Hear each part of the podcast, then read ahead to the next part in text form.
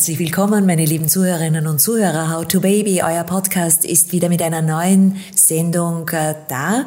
Ich freue mich sehr, heute wieder mit meinen Gesprächspartnerinnen vom letzten Mal, dem Team von So What, dem Kompetenzzentrum in Wien rund um das Thema Essstörungen äh, zu Gast zu haben.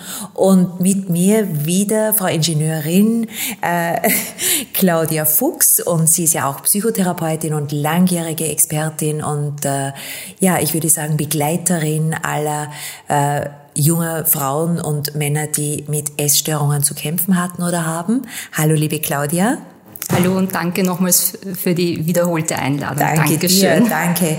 Und an Ihrer Seite ist heute wieder die Diätologin und langjährige äh, Expertin zum Thema Ernährung, auch Psychotherapie ausgebildete bald, Anna Mohr.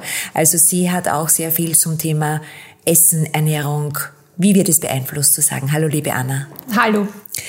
Gut, wir gehen los. Heute haben wir uns zum Ziel gesetzt, in diesem Podcast äh, das Thema Social Media, Einflüsse von außen zu diskutieren. Und äh, ich werde euch dann zum Schluss dieses Podcasts wieder sagen, wenn ihr Fragen, Anregungen habt über Instagram.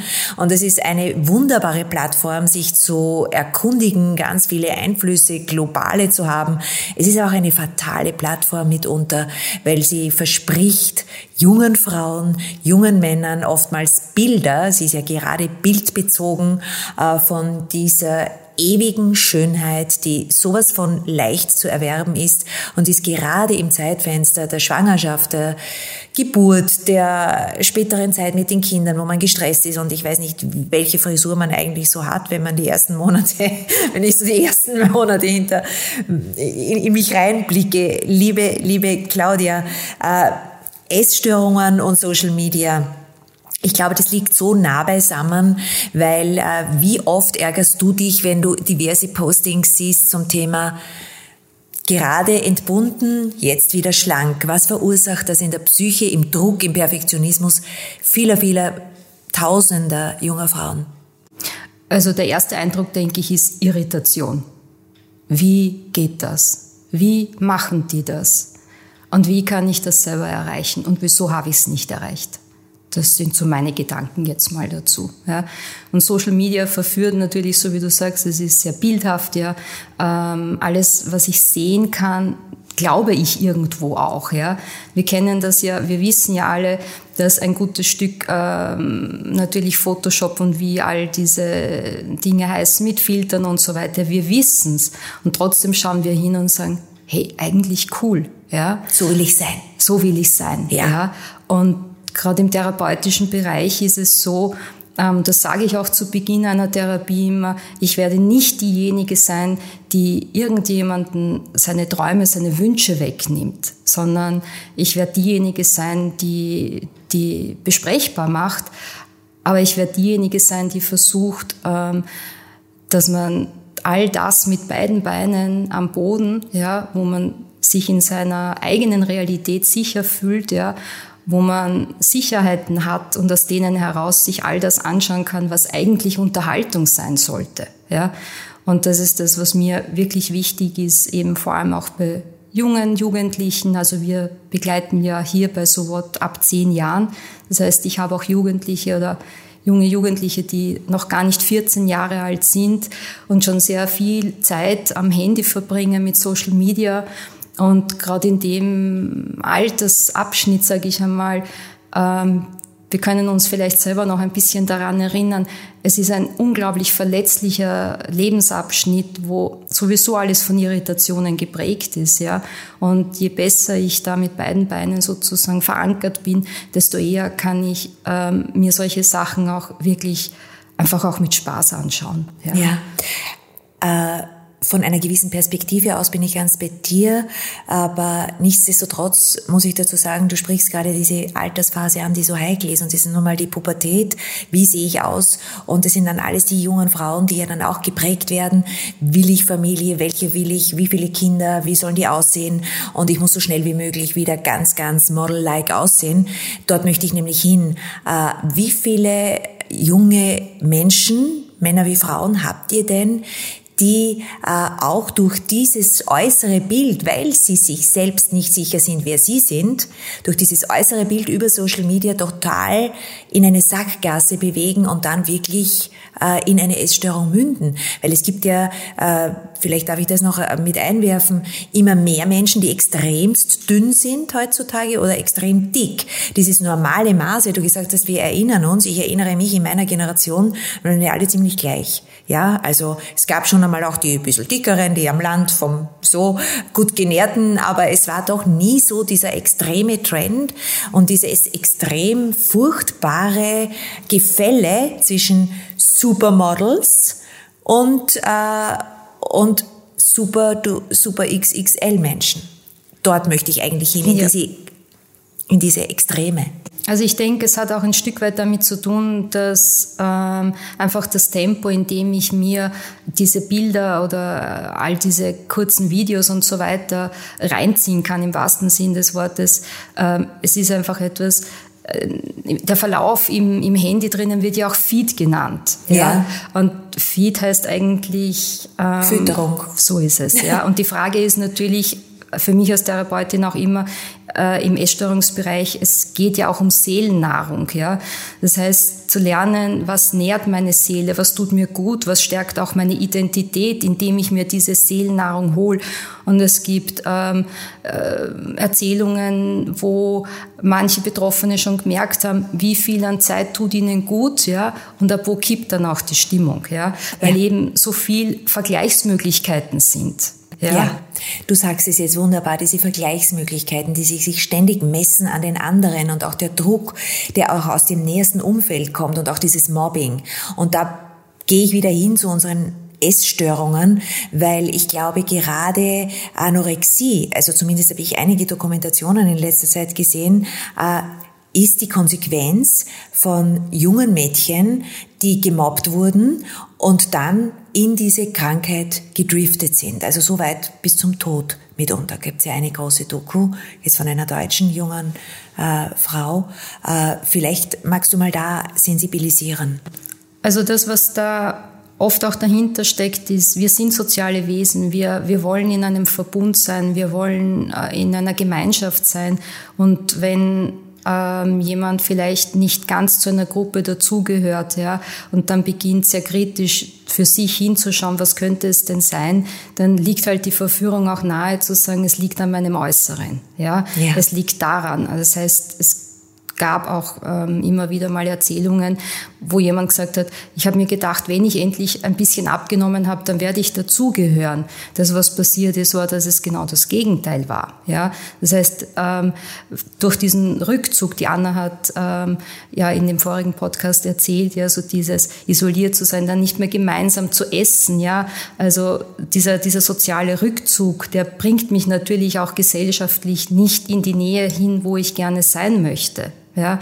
Und dieses Bedürfnis, irgendwo angebunden zu sein, ähm, eine Gemeinschaft zu haben, ja, wird dann halt oft auch ähm, über ein, ein Körpergewicht, ja, äh, wenn ich endlich nur äh, das oder das erreicht habe, dann wird alles gut.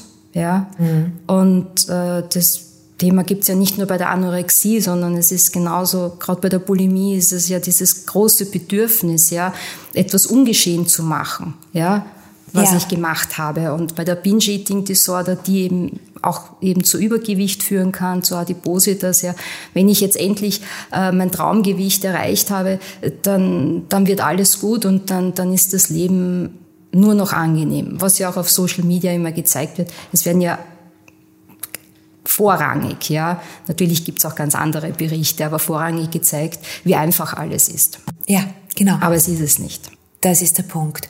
Äh, gehen wir jetzt mit diesem, wie einfach alles ist, wieder in unser Thema äh, How to Baby betrauf, äh, betreffend, äh, liebe Anna. Ähm, jetzt bin ich gerade junge Mama und jetzt bekomme ich alle möglichen Einflüsse, weil alle möglichen Celebrities zeigen mir, wie es wirklich easy geht, ja. Sofort gleich nach der Entbindung in die Yoga-Pose Pose zu gehen und äh, wieder schlank zu sein. Und nach vier Wochen ist alles wie weggewischt. Äh, was siehst denn du da als Diätologin und als äh, Expertin, die natürlich auch mit dieser Gruppe ganz stark schon gearbeitet hat, diese, diese unglaubliche Problematik, die da transportiert wird, nämlich auch nicht qualitätsgesicherte Informationen auf Social Media zu verbreiten? Also ich glaube, ein ganz wichtiger Aspekt ist, dass ähm, mich, wenn ich die junge Mutter bin, natürlich mich mit diesen Celebrity-Müttern verbindet. Ja, wir haben ein Kind geboren, aber genauso wie jede Person individuell ist, ist auch jede Mutter individuell und was dann noch viel wichtiger ist, auch jedes Baby. Das heißt, wenn ich jetzt als Celebrity ähm, äh, eine Schar von Personal habe, die mir viel abnimmt, ähm, mir das leisten kann, eine Nanny rund um die Uhr zu betreuen und vielleicht nur das Glück habe, ein Kind, das nicht ähm, viel schreit oder wenig Koliken hat und da auch mehr Ruhe habe, kann ich mich 100% darauf konzentrieren, wieder meinen Körper in Form zu bringen und zu trainieren und daran zu arbeiten, schnell wieder Instagrammable zu sein. Aber als äh, Otto-Normalverbraucherin werde ich wahrscheinlich mich nicht nur aufs, ähm, wie tune ich meinen Body ähm, fokussieren können, sondern da werde ich mein Leben haben rundherum, vielleicht auch noch mit anderen kleinen Kindern oder mit meinem Partner, mit einem Haushalt, mit einem Job Job, in den ich zurück muss mit einem Freundeskreis. Das heißt, ich muss einmal schauen, wie geht's mir, wie, wie mag ich Sport machen? Kann ich schon Sport machen? Wie ist mein Kind drauf? Und was ist mir wichtig? Und jetzt rein physiologisch ist es definitiv ähm, nicht sinnvoll und ratsam ähm, zu trainieren, Diät zu halten bis zum Exzess, nur dass ich möglichst ganz schnell wieder in mein Business reinkomme, weil das muss uns einfach klar sein. Es ist ein Business und äh, die leben ja davon, dass sie sich so präsentieren. Das heißt, das ist auch ihre Arbeit, ihren Körper wieder herzurichten. Und das habe ich aber als Diätologin, die in Mutterschutz geht und ein Baby kriegt, nicht. Ich muss meine ganzen Dinge selber erledigen und es ist aber auch nicht meine Aufgabe, möglichst schnell wieder so wunderschön zu sein und so toll auszusehen, dass ich dann Fotos von mir machen kann im äh, Crop Top oder was auch immer, sondern ähm, ich fokussiere mich halt dann auf andere Dinge und es ist tatsächlich so, dass es zumindest so lange, wie die Schwangerschaft gedauert hat, auch dauern kann und darf, bis die größten Umstellungen wieder sich zurückgebildet haben. Und das werden Mütter, die mehrere Kinder gekriegt haben, bestätigen. Und dann ist es noch eine genetische Komponente. Manche Frauen ähm, haben schneller wieder eine ähnliche Figur wie vor der Schwangerschaft und bei manchen dauert es einfach länger.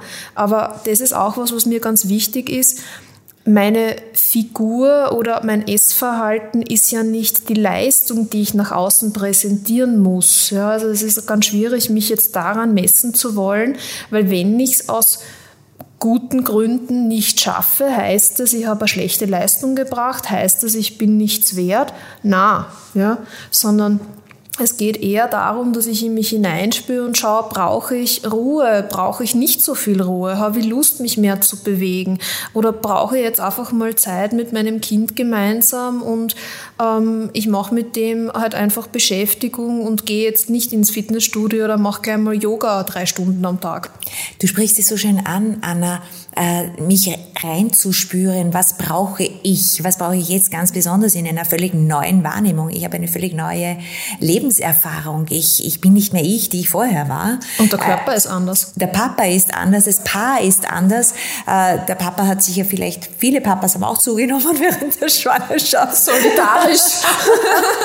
Aber äh, es geht dann trotzdem, wenn man es leicht sieht und wenn du sagst und in sich spürt, geht's ja alles super, weil das Baby ja oder die Babys ja eigentlich die Freude auch mitbringen sollten, wenn man sich nicht so unter Druck setzt.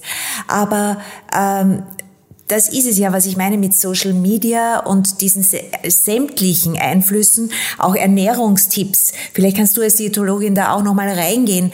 Dieses, was esse ich wann und habe ich wie viele äh, Angebote sehe ich ja auch. Die ist ja überflutet von Werbung mit Essen und alles geht so easy und so. Und äh, weißt du, die Mütter wissen dann teilweise nicht, die suchen ja nach Halt und nach äh, Hilfe von außen äh, und schauen natürlich, weil du sagst, oder beziehungsweise auch die Claudia gesagt hat, wir sind soziale Wesen. Und dann, was macht die Freundin, was macht die? Und das macht nur Druck, Druck, Druck, Druck, Druck. Das wird immer mehr. Und dann spüre ich mich gar nicht mehr. Genau. Das ist nämlich die Antwort. Weil ich nämlich nur ins Außen gehe ja. und nicht so sehr schaue, tut mir das überhaupt gut? Ich meine, es spricht überhaupt nichts dagegen, einen Tipp, wenn ich ihn sinnvoll finde, auszuprobieren. Ja. Mhm. Aber ich muss dann auch äh, reflektieren und muss sagen, ist das wirklich was für mich? Ist das was, wo ich mir denke, ja super, davon profitiere ich, gut, dass meine Freundin mir das empfohlen hat? Oder ist es was, das für sie vielleicht funktioniert und für ihr Baby funktioniert, aber für mich funktioniert es nicht? Und ein ganz entscheidendes Thema, gerade in dieser Zeit nach der Geburt, ist auch unser Zeitempfinden, was ja durch Social Media total verzerrt und gerafft ist, weil wir sehen Bilder, wir sehen sie 24 Stunden am Tag und wir haben das Gefühl, das lässt sich alles so schnell machen. Oder die Influencer schauen wirklich 24 Stunden am Tag so aus, dass die zum Teil äh, eine Stunde brauchen, um ein Foto so hinzubringen, rein von der Vorbereitung, dass sie es dann nachher auch bearbeiten können und fünf Stunden Zeit in ein Foto gesteckt haben, ähm, versteht unser Hirn ja nicht, sondern wir sehen das Bild und diese Bilder kommen immer wieder. Manche werden vorgearbeitet und die machen 14 Tage nichts anderes als Bilder vorbereiten und dann machen sie zwei Wochen nichts arbeitstechnisch, sondern posten einfach immer diese Bilder und für uns ist aber die Wahrnehmung chronologisch.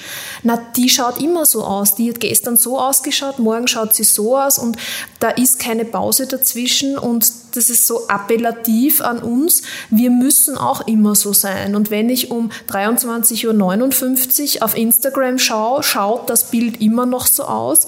Aber gleichzeitig wird wahrscheinlich die Influencerin gerade in ihrem Bett nicht so ausschauen. Ja, da gibt's ja diesen Witz äh, mit, dem, mit, dem, mit dem Model des oder mit irgendeiner ganz hübschen, sexy jungen Frau, die ein Selfie macht und dann so ich ganz spontan nach circa acht Stunden dieser Einstellung.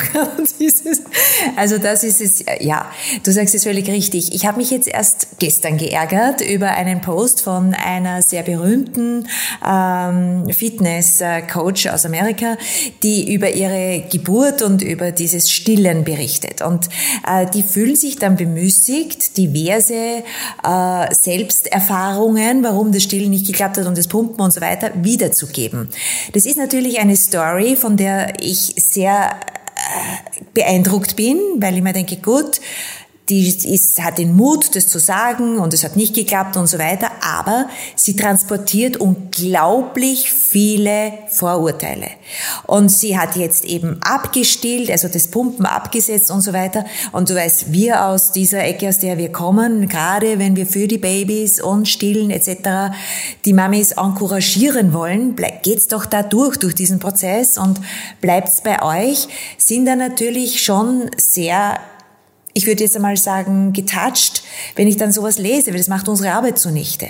Dieses, äh, äh, ja, es ist ja so schwierig und es tut so weh und das Abpumpen, weil es beeinflusst wieder die Gefühle und die sollten eigentlich, egal wer es ist, sagen, so war es bei mir. Aber so muss nicht bei dir sein. Ja. Und das ist auch wiederum nur der Schrei nach Aufmerksamkeit und nach Klicks so dass viele sagen, und wie, und dann kommen ja die Fragen, das ist ja auch dieser neue Trend, und wie war es bei euch? Und dann kommen circa 5000 verschiedene verwirrende Aussagen. Und das meine ich mit Social Media und, uns, und der Einfluss auf unser Leben. Ja. Was sagst du? Ich glaube, dass, äh, egal ob das jetzt in diesem Bereich äh, Stillen oder auch Ernährung oder irgendwelche Ratschläge sind, die aus, aus eigener Erfahrung weitergegeben werden von Menschen, die aber das jetzt nicht professionell betreiben. Genau ähm, jeder, der ein Instagram-Profil hat oder jeder, der ein Influencer ist, hat den Stellenwert Experte. Und ich glaube, das ist das, was eigentlich das Schwierige ist, weil wir sind es gewohnt, dass wir Menschen, die wir am Bildschirm oder irgendwo in einer Zeitschrift oder digital sehen, als etwas wahrnehmen, das uns was sagen kann. Ja. Also sprich, das muss ein Experte sein, weil ja. Äh, der, der erzählt der Welt, wie es läuft. Ja. Und da würde ich einfach empfehlen, erstens, wie es die Claudia vorher gesagt hat, schon auch ganz bewusst, so wie wir es ja auch bei den Kindern tun sollen, unsere eigene Social-Media-Zeit zu begrenzen und uns aber auch immer wieder in Erinnerung rufen, ähm, das, was wir da sehen, ist Unterhaltung. Ich kann natürlich, es gibt auch Menschen, die Instagram-Seiten haben, die Profis sind und dort auch einen Content weitergeben, der ähm, medizinisch sinnvoll oder relevant ist. Aber ich sollte mich immer erkundigen, was ist denn diese Person und aus welchem Grund bewirbt die Dinge, was könnte der, der Hintergrund sein, warum sie, wie du es gesagt, Clickbait oder ähm, warum sie Infos weitergibt. Es kann ja auch hilfreich sein, wenn es eine Austauschgruppe gibt und man denkt, super, ich bin nicht allein. Ich sollte nur nicht hingehen und mir denken, die ist die Expertin, weil es bei ihr funktioniert hat, sie gibt mir Tipps. Da sollte ich zu einer Stillberaterin gehen, in einer Stillambulanz gehen oder äh, eben ähm, mich beim Kinderarzt informieren. Oder mit der Hebamme, ja. Genau, oder mit der Hebamme reden aber es ist jetzt nicht so sinnvoll zu sagen, das, was ich dort sehe, und da werden wir halt verführt, das ist alles richtig. Ja, ja? du sagst es, wir werden verführt von schnellen, äh, schönen Bildern und Informationen und tschack ist es schon in unserem, in unserer Brain, ja, und das tragen wir dann trotzdem irgendwie mit, weil sonst würde ich ja jetzt gar nicht drüber sprechen. Genau. Ähm, ja, Liebe Claudia, wir haben vorhin eingangs auch gesprochen, Instagram und, die, und diese Trends, weil die Schwierigkeit ist ja, wir haben ja hier globalen Content. Der kommt ja von irgendwoher, der kommt genauso von Australien wie Amerika etc. Und wir konsumieren einfach und sehen irgendwelche schönen Bilder und sind schon da, sind emotionalisiert. Jetzt ist es ein Trend, wenn wir zum Thema Essen und Essstörungen wieder gehen, ein Trend ist, die Kinder essen zu lassen, wie sie wollen. Das haben wir vorhin diskutiert. Also Sie können mit Ihren kleinen Händen am besten irgendwo in der Ecke alles vom Boden essen und so weiter. Kommt aus Amerika. Magst du vielleicht uns dazu ein bisschen was erzählen? Ähm, das, was, was du jetzt ansprichst, ist eben so diese Idee dieses Selbstbestimmten. Genau. Ja? Und die Frage ist natürlich immer, wie, in welchem Alter kann ich was tatsächlich schon selber bestimmen? Wenn wir noch ungeboren sind, ist, bitte ist jetzt meine, meine Interpretation, aber so intuitiv wie wir als Ungeborene sind, sind wir unser ganzes Leben lang nicht mehr. Ja? Niemand ja. sagt mir, wann ich schlafen gehen soll. Niemand sagt mir, jetzt gibst aber bitte den Daumen aus dem Mund. Ja? ja? Oder sagt mir, wann ich essen, trinken soll, was auch immer. Niemand sagt mir, oder legt mich auf eine bestimmte Seite, weil ähm, die Babys als Ungeborene, wenn man als Mama schlafen möchte, das Baby dreht sich im Bauch genau in die andere Richtung. Also die entscheiden das sehr wohl auch ein Stück, ja. ja. Und ich glaube, so intuitiv werden wir unser ganzes Leben lang nicht mehr sein, wobei Intuition etwas Wunderschönes ist. Also prinzipiell ist diese Idee natürlich gut. Ja, die Frage ist natürlich, ganz klar, welche Dimensionen nimmt das Ganze denn an. Und wie führt es zu Essstörungen? Genau. Damit wir, ja. ja. Ähm, also wenn ich jetzt so ein bisschen so reflektiere auf, auf meine äh, Mütter, die ich auch begleite, ja, die natürlich dann auch ihre eigenen Sorgen auch immer noch haben und dann äh, wirklich, also Essstörungen haben unglaublich kreative Lösungsansätze. Ja, die Essstörung selbst ist ja ein Lösungsansatz für etwas. Ja. Welcher? Innerhalb dessen ja, wird natürlich dann geschaut, ja, äh, auf der einen Seite soll alles so schnell wie möglich, so einfach wie möglich sein, ja, und, und, und gleichzeitig aber ähm, so irgendwie auch eine Neugierde, ja, also was passiert denn, wenn ich jetzt etwas ausprobiere, ja, ja. und wir sind halt zum Teil auch oft sehr sehr rasch gelangweilt von etwas, ja. Und dann kommen halt vielleicht solche Ideen, ja. Und ähm, ich denke, es ist es ist schwierig zu sagen, ja. Also generell alles, was in ein Extrem geht, ähm, kann nicht gut sein, ja, so oder so. Das heißt, da einen guten Mittelweg zu finden und zu sagen, okay, was ist denn tatsächlich die Empfehlung, die halt von wirklichen Fachleuten vorgegeben wird, ja, wobei sich das auch alle zwei, drei Jahre ändert, ja, ähm, aber auch auf die eigene Intuition zu vertrauen, ja, und zu sagen, also egal wie dieser Trend jetzt ist, ja, ähm, ich schaue jetzt einfach einmal, passt das für mich überhaupt so? Ja. ja? Und ähm, ebenso ich meine, da ist die Anna sicher die, die bessere Expertin dafür, ja, aber so, ähm, was ist denn jetzt tatsächlich schädlich für, für ein, ein, ein Kleinkind ja an Nahrungsmitteln? Was braucht es aber auch, um sich gut entwickeln zu können? Und selbst das heißt jetzt ja noch gar nicht, wenn ich dem Kind jetzt ich fantasiere jetzt, ja, ich denke jetzt laut Karottensticks anbiete oder sonstiges, heißt das ja nicht zwingend, dass das Kind das sofort auch mag und dass es dass es vom Geschmack her das ist, was es möchte. Ja. Ja. Also Gut, aber gehen wir nochmal zu diesem selbstbestimmten Essen. Liebe Anna, was, was, was gibt's denn da für Tendenzen von den ganz Kleinen und was gibt's denn da aus der Diätologie heraus wirklich zu warnen? Genau. Also du sprichst das Baby-led Weaning an, Ja, wo genau. die Kinder ähm, im Prinzip selber bestimmen, was sie essen, wann sie essen. Die werden gestillt und äh, dürfen dann im Prinzip von angebotenen Lebensmitteln nehmen, was sie möchten. Das ist hauptsächlich Fingerfood und ähm, meistens beginnt man da mit ähm, gekochten Gemüsestücken oder Obststücken. Das, was man halt jetzt äh, rein ähm, entwicklungsgeschichtlich wissen muss, ist, dass ja das Kind, solange es noch nicht laufen kann, darauf angewiesen ist, dass die Eltern ihm das Essen geben. Warum ist das so? Das hat auch eine Schutzfunktion. Das heißt, das, was ich dem Kind dann anbiete, sollte auch fürs Kind geeignet sein.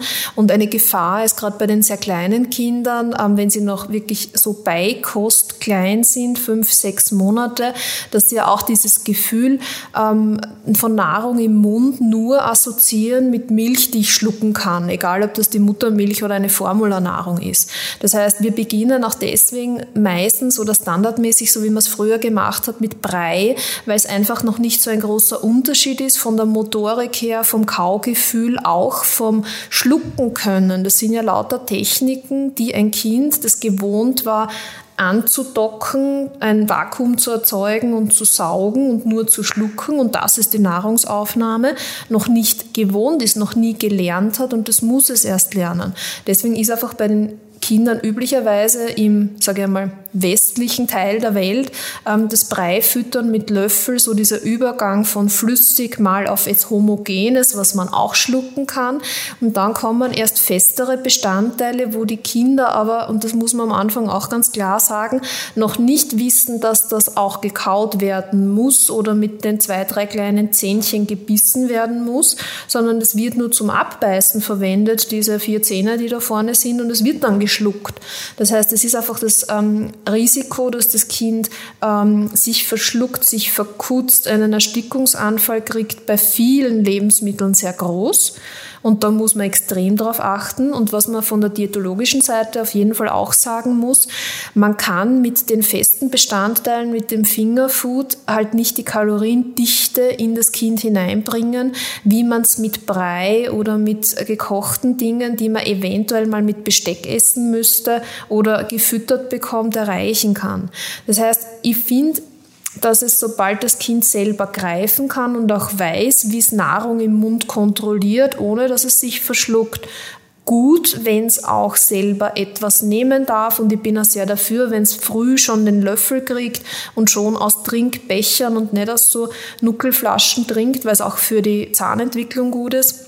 Aber jetzt rein ein Kind, das sich noch nicht selbst bewegen kann, selbst entscheiden zu lassen, ist eine Überforderung des Kindes. Das heißt, ich muss immer vorher ganz wichtig abchecken, was kann denn mein Kind schon? Kann es schon aufrecht alleine sitzen? Weiß es schon, dass es schlucken muss, bevor der nächste Bissen kommt? Das klingt jetzt ganz banal, aber das sind Dinge, die muss das Kind ja erst lernen, weil es fühlt sich im Mund auch anders an.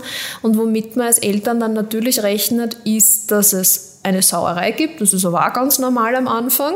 Damit muss man auch leben. Gerade perfektionistische Eltern haben oft ein Problem damit. Wenn das Kind nach jedem Bissen abgewischt wird, ist das auch kein schönes Esserlebnis. Kann das, dieses Abwischen und dieses Reinigungsverhalten, auch wieder dieser Perfektionsdrang, auch wieder zu Essstörungen führen?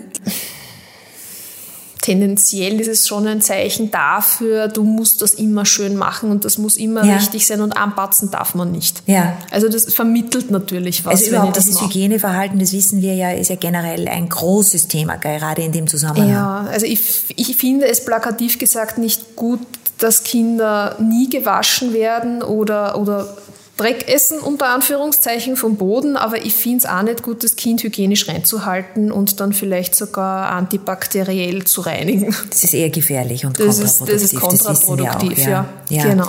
Jetzt gehen wir nochmal zurück zu diesen Trends, die wir waren ja heute im Podcast Social Media und die Auswirkungen auf Essen und Essstörungen. Und äh, diese Trends, dieses, ich, ich überlasse jetzt die Verantwortung meinem Kind, die sind ja auch Social Media getragen, ja, weil all diese neuen äh, Versuche, die aus meiner Sicht wieder die Versuche sind wieder zurück, back to nature und äh, alles organic und so weiter das sind halt dann die Ausläufer, das sind halt dann die Extreme. Äh, ist das auch eine, liebe Claudia, eine eventuell psychologische Komponente, dass wir diese Verantwortung dann gerade, was das Essen anlangt, so schnell wie möglich wieder dem Kind zurückspielen, weil wir das nicht tragen wollen? Ein Teil davon ja. Mhm. Das andere ist natürlich, wir, wir leben ja in einem Zeitalter, wir, wir wissen so viel und aus der Bequemlichkeit der Menschen heraus hat die Technologie ja ähm, ja unglaubliche Dinge hervorgezaubert. Ja, also als Textiltechnikerin weiß ich dann natürlich einiges dazu. Ja, und das hat natürlich Vor- und Nachteile. Ja, das heißt dieses diese Selbstoptimierung auch sozusagen dem Kind auch schon umzuhängen und zu sagen, hey Schatzilein, du bist jetzt gerade einmal sechs Monate und bist schon Expertin für all das. Das kann ich als Erwachsene sagen, die auch das Denken dazu schon hat. Ja, und äh, ein ein sechs Monate altes Baby kann das nicht. Das heißt also Back to the Nature, ja, aber es kann insofern nicht klappen, weil wir viel zu verkopft sind und eben nicht die Natur Natur sein lassen, sondern es immer mit unserem Kopf sehen und nicht mit dem, was es tatsächlich ist. Und es ist eine große Sehnsucht in uns Menschen, ja. wieder dorthin, wieder in diese Gefühlslage, aber sie wird über Social Media auch sehr schön mit wunderbaren Bildern transportiert, aber sie ist sehr gefährlich, weil es wiederum bedeutet, okay, wir haben keine Ahnung, wo die Reise hingeht mitunter und gerade, wie es ja die Anna schon gesagt hat, hat, gerade wenn es um diese äh, Themen geht, wie äh, erstes Essen, Beikost, wann geht mein Kind, auf die Entwicklung achten, das bedarf dann schon wirklich einer guten Führung über Expertinnen und Experten, Hebammen, wem auch immer, ja, wenn man die Familie nicht hat, die wie früher äh, der beste Ratgeber war. Ja, ja, wie Würdest du das jetzt abgrenzen, Claudia, diese, diese Einflüsse, dieses Social-Media-Leben, dieses moderne Leben, dieses einerseits sehr attraktive Angebot, viele, viele Informationen und so, äh, aber sich selbst wieder zu spüren, also der psychologische Ansatz, sich selbst wieder zu stärken, gerade wenn ich doch das ist ja dein Klientel, sehr, sehr empfindlich auf gewisse große Lebensbereiche wie eben Nahrung und Essen reagiere. Wie würdest du sie abholen? Also auch ermutigen, wieder ähm, Emotionen haben zu dürfen und, und ähm, sie auch lernen auszuhalten. Ja, ähm, Oft ist es so, wenn ich so nach den Therapiezielen frage, dass dann gesagt wird, ja, ich wünsche mir endlich glücklich zu sein. So, jetzt arbeiten wir ganz hart daran, also meine Klientinnen und Klienten. Und dann passiert das tatsächlich und dann sitzen sie in der Stunde und brauchen ganz viele Taschentücher weil glücklich sein ein sehr intensives Gefühl ist und wir könnten nicht den ganzen Tag nur glücklich sein und dieses intensive Gefühl auch leben, ja, genauso wie Traurigkeit, ja aber eine gute Durchmischung von dem und ähm, eben auch wieder Berührungspunkte zu sich selber zu bekommen. Ja, das heißt all das, was so verrückt ist, wie wir es gerne sagen. Ja, also ebenso, man kann das ja ausprobieren. Wenn ich meine Handflächen aufeinander lege, dann habe ich Berührungspunkte, dann habe ich Bezug zu mir und dann ist das auch stimmig irgendwo. Und wenn aber beide Hände irgendwo so unerreichbar scheinen und sich gar nicht berühren, dann werde ich auch keinen Bezug dazu haben. Und mhm. eben zu schauen, dass beides wieder in Bewegung kommt, ja, sei es jetzt das Selbstbild, das Fremdbild, die Selbstfürsorge, die Fremdfürsorge, also alles, wo ein, ein, ein Miteinander wiederkommen kann, das in Bewegung zu bringen und auch mutig zu sein, es auszuprobieren, ja. Also, das ist mein Zugang dazu. Wunderbar. Liebe Anna, hast du noch ein Schlusswort für unsere Mamis und Papas von äh, der Seite Essen, lustvoll essen, gemeinsam essen und nicht allen Trends so, so hochglanzmäßig sie auch transportiert werden, zu folgen. Gibt es da noch einen Appell, den du da ich glaube, was, eine, was eine ganz gute Methode sein kann, ist auch, sich darüber Gedanken zu machen als Eltern, welche Dinge haben mir selber in meiner Kindheit gut gefallen, sei es bei der Oma Palatschinken essen, was war da besonders schön dran? Oder was hätte ich denn gerne gehabt in meiner Kindheit beim gemeinsamen Essen? Und das mal mit dem eigenen Kind dann zu probieren und mal zu machen und auch wirklich bewusst diese ähm, Kanäle wie Social Media oder ständig erreichbar sein für bestimmte Zeiten am Tag abzudrehen. Wir versäumen in der Zwischenzeit nichts versprochen. Super.